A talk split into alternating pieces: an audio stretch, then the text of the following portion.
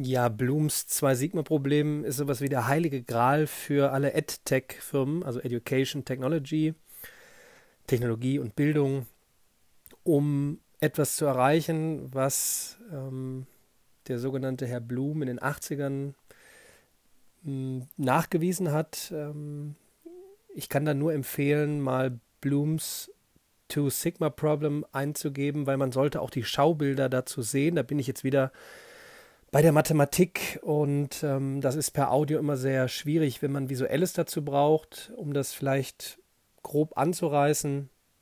Ähm, so das Typische, ne? wir machen irgendwann in der Zukunft einen großen Test für viele Schüler oder Studenten in einem äh, Gebiet XY und messen dann, wie viele Schüler oder Studenten jeweils welche Punktzahl erreicht haben. Und wenn man traditionelles ähm, Lernen, so nenne ich es mal, wenn ein Lehrer circa 30 äh, Schüler vor sich hat ähm, und dann auf eine gewisse, einen gewissen Test irgendwann dann äh, hinarbeitet, wenn man das vergleicht mit sogenanntem 1 zu 1 Tutoring, also der Situation, dass wirklich jeder Schüler oder jeder Student einen persönlichen Coach hat und Mastery Learning ähm, oder Learning for Mastery anwendet, dann ist, wenn man sich das Schaubild anguckt, der durchschnittliche Absolvent zwei Standardabweichungen besser. Ähm, um es kurz zu machen, es ist ein, ein unfassbares äh, äh, nach oben werten von den Ergebnissen. Jetzt sagt man sich natürlich, na klar, wenn jeder seinen einzelnen äh, Coach an die Seite gestellt bekommt.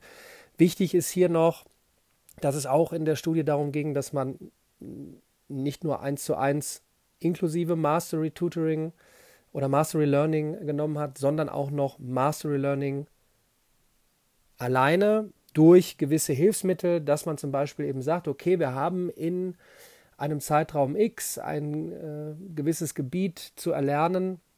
Und Mastery Learning heißt jetzt, dass man in einzelnen Stufen wirklich immer bis mindestens 90 Prozent Lernerfolg äh, kommt äh, mit Zwischentests, also kleinen Testeinheiten, um wirklich vielleicht in der Mathematik gesprochen, wenn ich vielleicht ähm, Brüche addieren möchte, dann brauche ich erstmal das Verständnis, was ist ein Bruch, ähm, was ist ein Zähler, was ist ein Nenner, ähm, wie ist der aufgebaut, ähm, habe ich, hab ich das verstanden, ähm, habe ich da einen Bezug zum visuellen, ähm, was heißt addieren, kenne ich die Vokabel überhaupt, ähm, was heißt es gleichnamig zu machen? Und all das kann man eben portionieren in kleine Einheiten.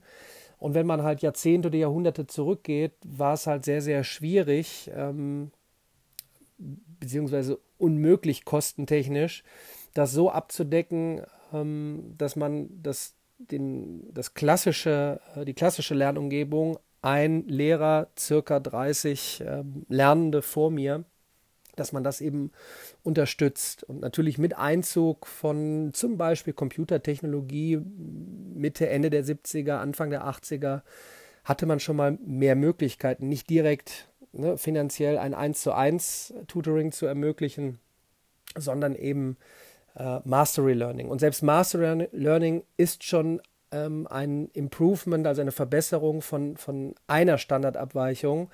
Da gibt es tolle Schaubilder, wo man das dann mal eben äh, wirklich auch visuell sieht. Und ähm, ja, der heilige Gral und die Frage ist jetzt, kriegt man es mit Education Technology hin, dass man praktisch ein 1 zu 1 Tutoring inklusive Mastery Learning als Situation ähm, hinbekommt, sodass man dieses 2 Sigma Improvement auch hinbekommt. Ich glaube, ähm, ich glaube nicht gänzlich. Warum? Ähm, es werden jetzt wahrscheinlich ähm, KI-Spezialisten äh, sagen, das challengen wir mal, also sprich künstliche Intelligenz-Experten sagen, okay, irgendwann können wir eine 1 zu 1 Situation vom Lernen herstellen mit allen Mechanismen des Hinterfragens und da ist ein, ein, ein personalisierter äh, Roboter, äh, eine personalisierte Einheit, wenn ich mit einem Device wie einem Smartphone oder einem Tablet spreche das wirklich dann auch noch per Bild abgedeckt wird, so wie ich es mir vorstelle. Also ich sage jetzt mal, keine Ahnung, ich hätte gerne einen äh, Mitte 50-jährigen ähm, äh, Professor mit charmanter äh, Art, was auch immer. Und dann lerne ich mit dem. Ich glaube, am Ende des Tages, das ist ja auch die große Frage im Bereich künstliche Intelligenz, was macht den Menschen aus? Alleine, wenn ich weiß, dass da kein Mensch ist mit Emotionen und, und, und der mich, der mich äh, ja, emotional abholt, mich intrinsisch motiviert, glaube ich, wird immer dieses Quäntchen fehlen. Das kann natürlich irgendwann anders sein. Dann schaue ich wahrscheinlich hier auf den Podcast zurück und äh, die entsprechenden KI-Experten würden dann lachen.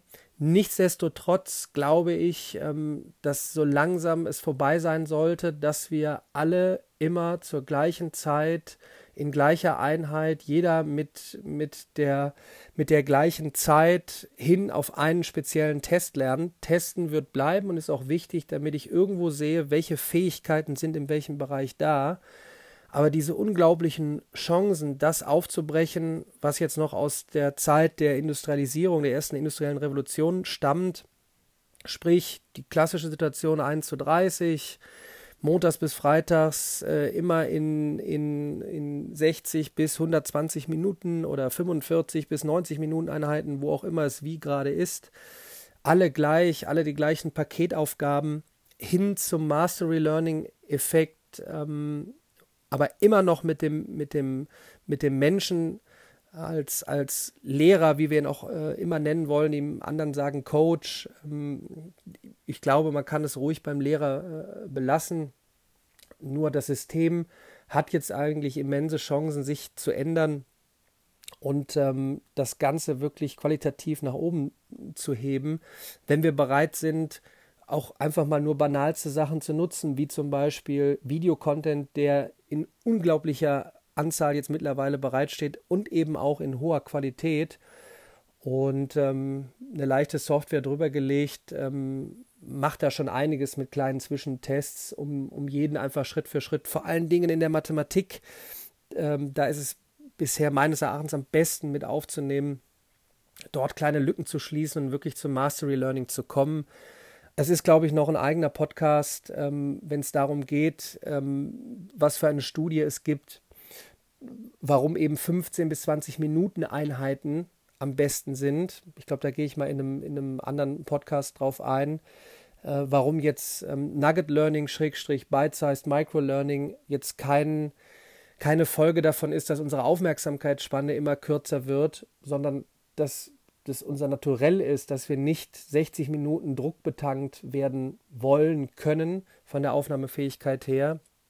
Und ähm, ich glaube, das müsste man alles mal komplett übersichtlich darstellen. Ähm, damit man da auch wirklich jetzt in den Do-Mode, wie ich es ja immer sage, in den Umsetzungsmodus äh, kommt und diese Chancen, die jetzt da sind, zu nutzen, um eigentlich die, die, die, ähm, die Situation vor Ort menschlicher zu machen am Ende des Tages. Also Technologie nutzt, um das Ganze menschlicher zu machen.